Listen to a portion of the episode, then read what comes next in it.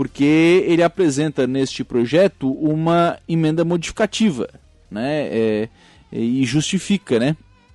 É, que os servidores, é, essa emenda inclui também os servidores da área da saúde, né? No, no município, né? Os servidores da rede pública de educação municipal e da área de saúde necessitem se deslocar né, para trabalhar no Distrito de Luz com relação à balsa também, né?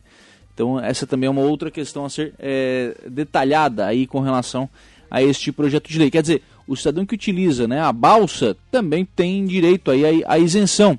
O, o, vereador Jorginho, é, é, esse, esse, debate sobre é, benefícios, né, ele sempre é um debate que precisa ser feito com muita responsabilidade, é, porque, claro, né, são, são serviços públicos que são prestados e, e essa conta vem.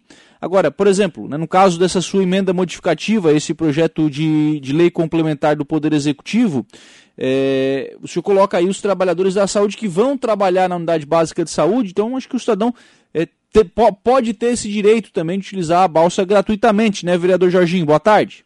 Boa tarde, Lucas. Boa tarde aos nossos ouvintes. Exatamente, Lucas. É, veio esse projeto do, do governo municipal.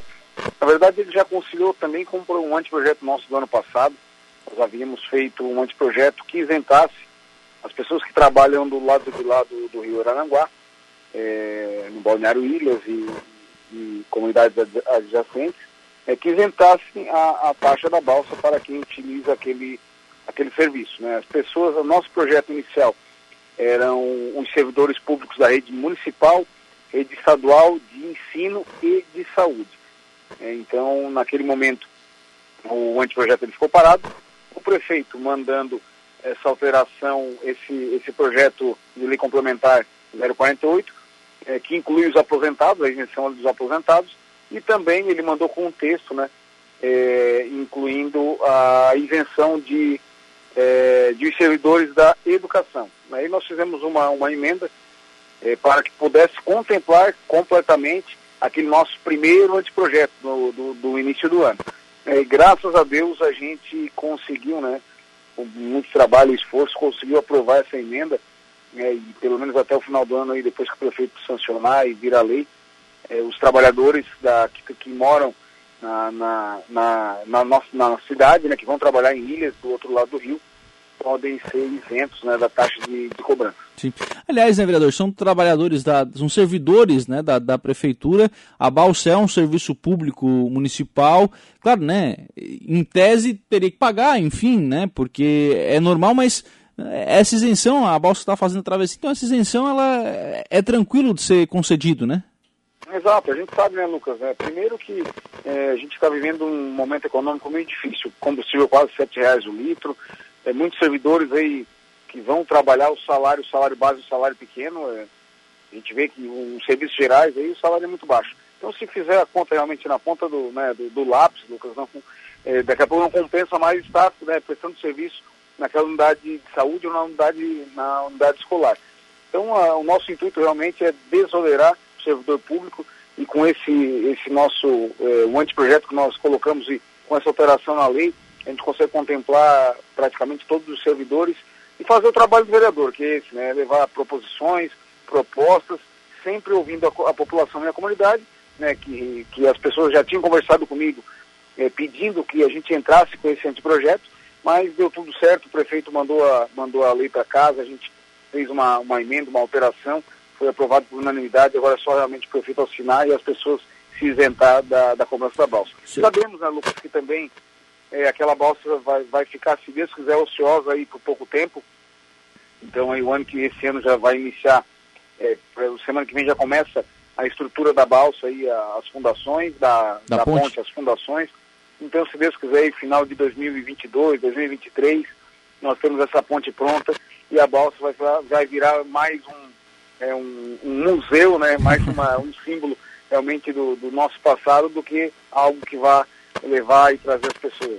Benefício temporário, né? Mas por um bom motivo, né? Porque teremos a ponte, obviamente. A, a, aliás, né, o vereador, com relação a essa questão da, da balsa, é, eu não sei, viu? Eu não sei se é, que, que o pessoal está pensando em fazer com a balsa, mas acho que seria uma boa pensar em continuar utilizando a balsa, não mais como transporte, com a travessia, né? Porque a travessia é, vai ter a ponte, né? Para garantir, mas talvez até para um passeio turístico, né? Exato, eu, eu, nós, eu estava, a gente estava vendo alguns projetos, Lucas, é, em outras cidades, outros países, né?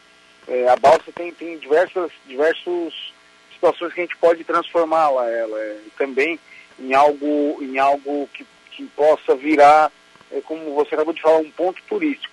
É, eu gosto muito desse do, do turismo, essa exploração da, das, das margens ribeirinhas do nosso rio, daqui a pouco até um próprio restaurante flutuante, uhum. é, linkar isso com a iniciativa privada, que ela possa fazer um investimento, a gente faça algo inovador para a região.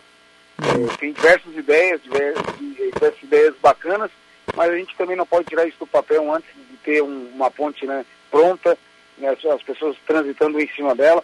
Mas um dos símbolos né, vai ser realmente a balsa, quem sabe a gente tira ela do local de origem, hoje coloca ela na, nas margens e torna ali contando a história da balsa, é, é, o, o, que realmente ela trouxe de benefício para a região, porque ela vai ficar ociosa, a gente quer olhar para a balsa com, com, bons olhos, porque foi feito travessias aí e por quantos anos e ela ajudou muito, realmente a gente não pode desprezar, né? Claro. É, ela vai ficar ociosa, mas ela ajudou bastante, né? Foi diversas lutas também na Câmara, né, quando, quando houve a, a alteração da cobrança da balsa, eu fui o vereador que fui contra essa questão, por entender que a Constituição, ela, ela prevê que nós temos que ir e vir é, com o nosso direito, ele não pode ser, não pode ser, é, é, ser por diversas vezes trancado. Então, eu acho que nós temos diversas situações que podemos fazer implementação na balsa. E o trapiche também, onde ela, ela atraca, né? Uhum. Dá para ser utilizado como atracador de barcos, de jet skis.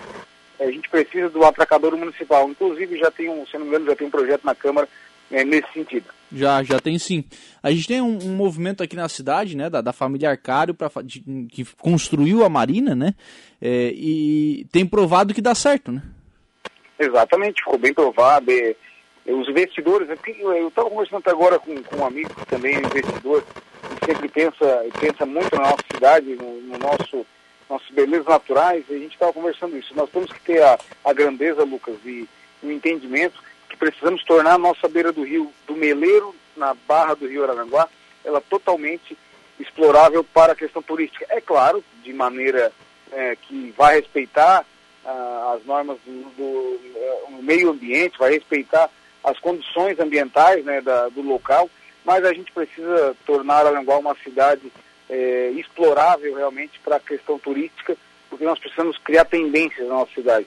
E o turismo, nós não precisamos construir nada, nós já temos um rio que é uma beleza é, diferenciada, temos um mar, temos uma paredão de rocha aí a 50 metros da beira da praia, então nós já estamos em um local privilegiado. Agora realmente é dar estrutura para o empresário, para o investidor vir poder fazer os seus investimentos ali e trazer receita, renda, emprego para a cidade, né, e depois a gente buscar a qualificação desse pessoal todo, assim a gente vai conseguir dar uma cidade muito melhor. É verdade, né?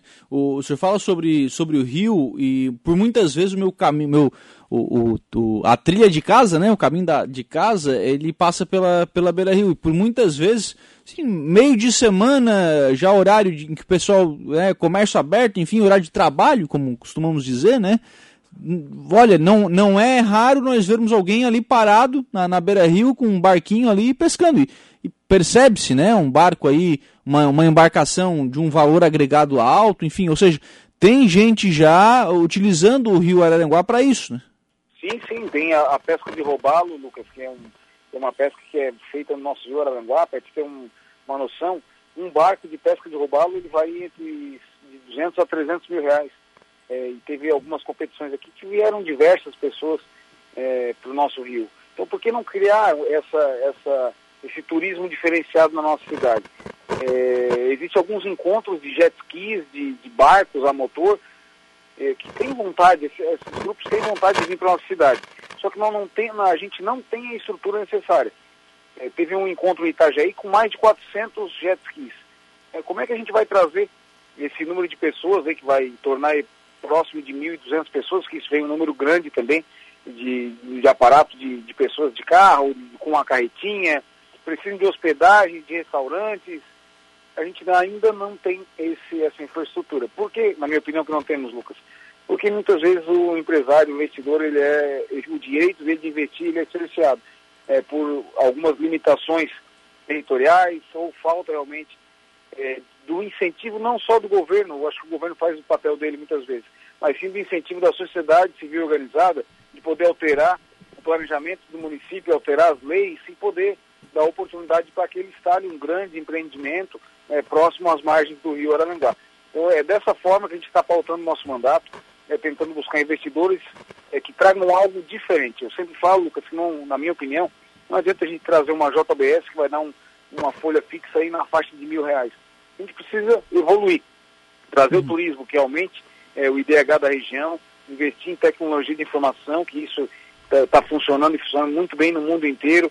Essas empresas de TI, é, que é uma mão de obra inicialmente barata e gera muito, muita receita para o município, né, e traz todo um aparato tecnológico, que isso gera uma, uma roda, e a roda gira, o dinheiro fica aqui dentro, e a gente começa a formar pessoas né, que não tinham perspectiva né, de ganhar um salário bom e estão ganhando 5, 6, 10 mil reais. É, isso funciona muito. Então, Araranguá tem algumas tendências, algumas vertentes. Turismo, na minha opinião, é, daqui 10 anos nós vamos ver outra, outra, outro momento. É, pelas serras do Faxinal, é, essa, essa, a Serra do Timbé do Sul também, é uma serra que quando terminar a gente vai ter um desenvolvimento gigantesco, é, não só na, na, no Tibete do Sul, no Turno, mas sim na nossa cidade, né? Que eles vão, vai desembocar todo o turismo aqui. Então Araranguá tem, não, tem, não tem dúvida, sem sombra de dúvidas, que Araranguá, Morros Conventos, Ilhas, o próprio Balneário Rui de Silva, daqui 10, 15 anos nós teremos outra realidade. É, verdade. Vereador Jorginho, obrigado pela participação aqui no programa. Um abraço, boa noite. Lucas, um abraço e sempre à disposição.